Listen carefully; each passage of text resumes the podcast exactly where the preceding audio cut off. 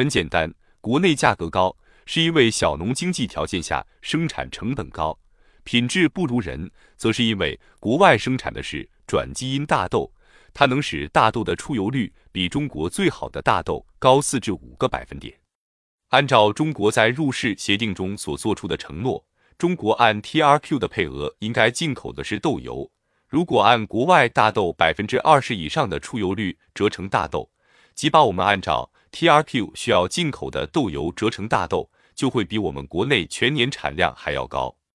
所以，至少在某些品种上，对我们的负面影响是比较清楚的。但最后是否会影响到中国农民都不种大豆了？那倒未必。比如说，可以由在座的学生们宣传宣传，告诉老百姓说。他们进口的都是转基因大豆，虽说好，但谁知转基因会有什么毛病呢？还是吃咱们农民种的土种大豆安全点儿，磨出的豆腐才香点儿。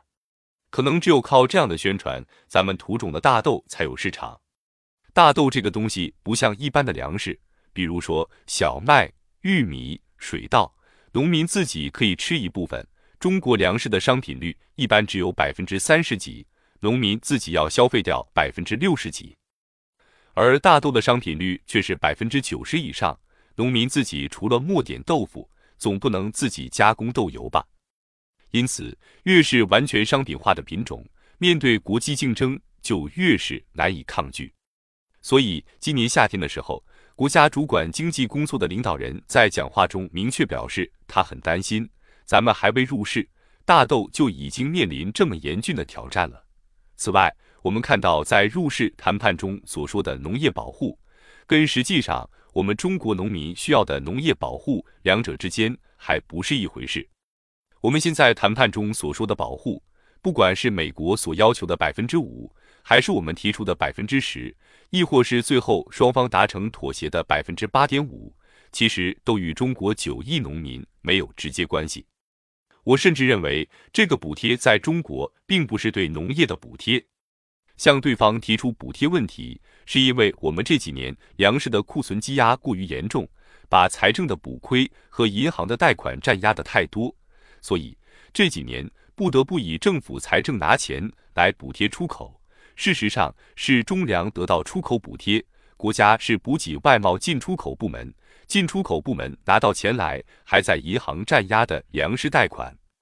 所以客观来说，这个钱仍然是在政府垄断部门系统内循环，跟农民似乎没有直接的关系。这样就导致中国农业从原来的补贴为零或负值，提高到现在所说的二点几。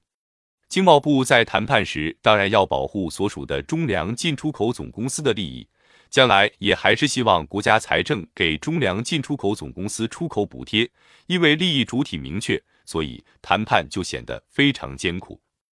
我认为时至今日，农业仍然是负补贴，农民并没有得到 WTO 谈判的任何好处。我们至今仍然是从农业提取积累。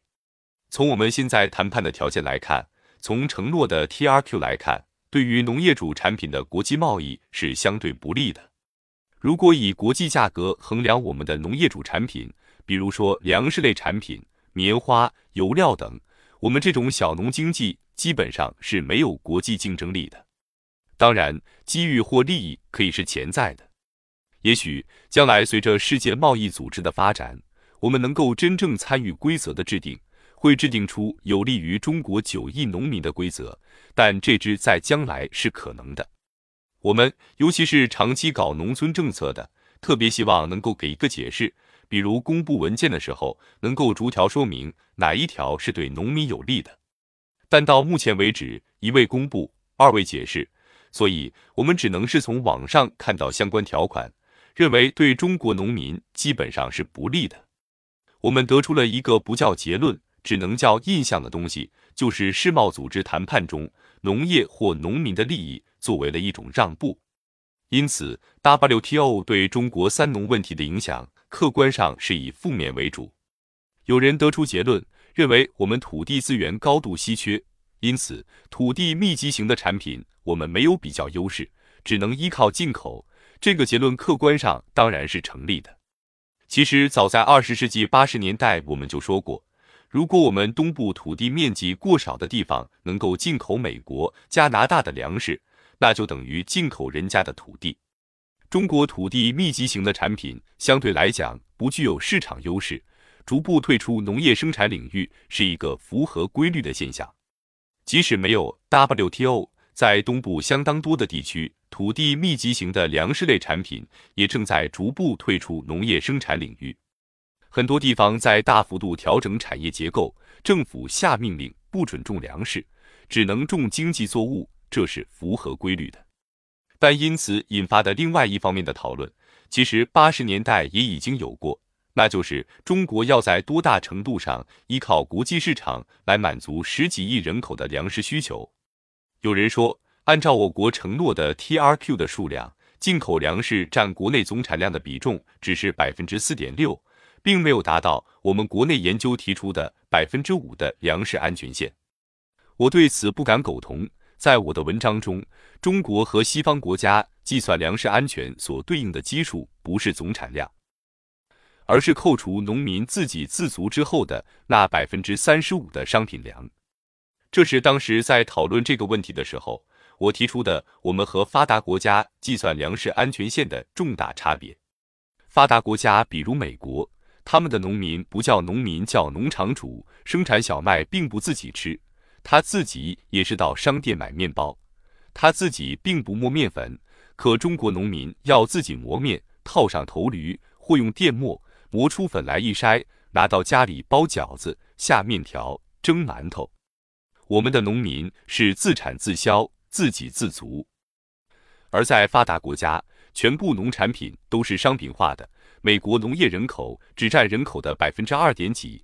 而中国至今以农业户口计算，仍然占百分之七十三。统计上说法不一样，户口统计是百分之七十三，按照第五次人口普查是百分之六十四。按照县改市划入市镇人口的统计，那农村人口只剩下百分之五十多，在全球来说算最高的。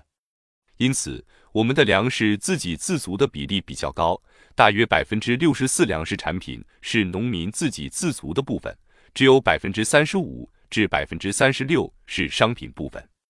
因此中国计算自己的粮食安全线应该是以什么为基数呢？当然不能以总产量，而应以商品量为基数，因为进出口影响的是成为商品的那一部分粮食，而不直接影响总产量。忽视这种国情，又怎能计算出正确的粮食安全线？以为中国是美国呀？暖风熏得由人醉。只把杭州做汴州，所以客观的看，以总产量来对应 TRQ 的计算法，本身就是值得讨论、值得推敲的。应该计算的是商品量对应的进口量。